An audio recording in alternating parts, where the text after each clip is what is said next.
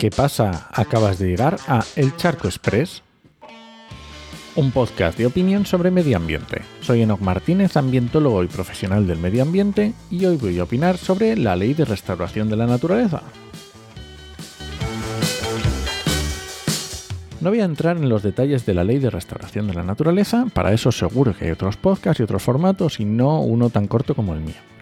Hoy me quiero centrar en las reacciones de los agricultores y ganaderos al respecto y me he ido a lo que dice Asaja, que no sé si te suena, pero es la Asociación de Jóvenes Agricultores. Te voy a leer algunos extractos para hacernos una idea y voy comentando. De Asaja Castilla y León.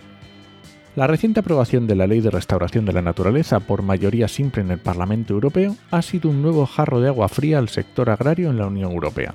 En virtud de esta ley, los Estados miembros de la Unión Europea deben restaurar al menos el 30% de los hábitats en mal estado para 2030 el 60% para 2040 y el 90% para 2050, dando prioridad a las zonas de Red Natura 2000. Ojo, jarro de agua fría. En principio yo eso de restaurar hábitats degradados lo veo perfecto, pero bueno, continúo. La normativa, que tendrá que ser desarrollada en un plan nacional, admite para ecosistemas agrícolas una suspensión temporal de un año en circunstancias excepcionales, pero el hecho principal es que será un limitante importante para buena parte del territorio de uso agroganadero de Castilla y León. Dicen será un limitante importante. Pues no sé, igual me alegro, porque hasta ahora no había nadie que le parara los pies a la agricultura, ni consumiendo agua ni tierras. Sigo. Estos son extractos de diferentes artículos. ¿eh? Para Asaja ofrece un triste diagnóstico. Dos puntos los legisladores de la Unión Europea han abandonado los objetivos de la PAC y están dispuestos a cometer el suicidio de la no defensa de la soberanía alimentaria y de la asequibilidad de los precios. Recordemos que la PAC se lleva el 30% del presupuesto de la Unión Europea, que a lo mejor les parecía poco. Recordemos que la PAC es la política agraria común. Y disculpadme, pero en Europa me entra la risa floja cuando hablamos de soberanía alimentaria. En números gordos, en España, estamos exportando la mitad de lo que producimos. O sea que soberanía alimentaria...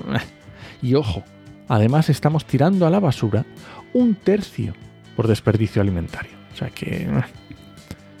Ahora Asaja Castilla y La Mancha.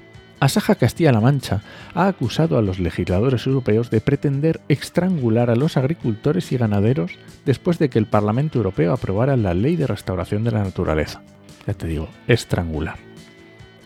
Es una provocación incendiaria porque no han calculado el daño que va a generar en los agricultores y ganaderos y porque es un atentado contra la soberanía alimentaria que va a ocasionar un gravísimo perjuicio al conjunto de la sociedad.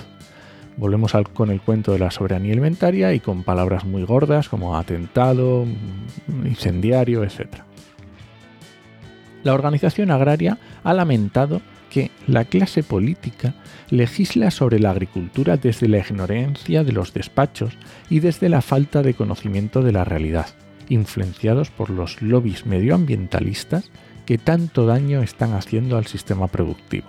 Por supuesto, los, ambientales, los temas ambientalistas son el demonio hecho carne entre nosotros. En este sentido, Fresneda ha reprochado que el gobierno hable de victoria crucial para el futuro del medio ambiente, mientras pone en peligro la agricultura y divide a la sociedad en dos, los que quieren acabar con el sistema productivo y los que no. Siempre con la estrategia de confrontar, de hacer bandos, de pintar una raya en el suelo, tú estás aquí y tú estás allá. Y se podría, y podría seguir leyendo en esta línea, pero vamos a ver. Hay que dejar varias cosas claras. El medio ambiente nos beneficia a todos.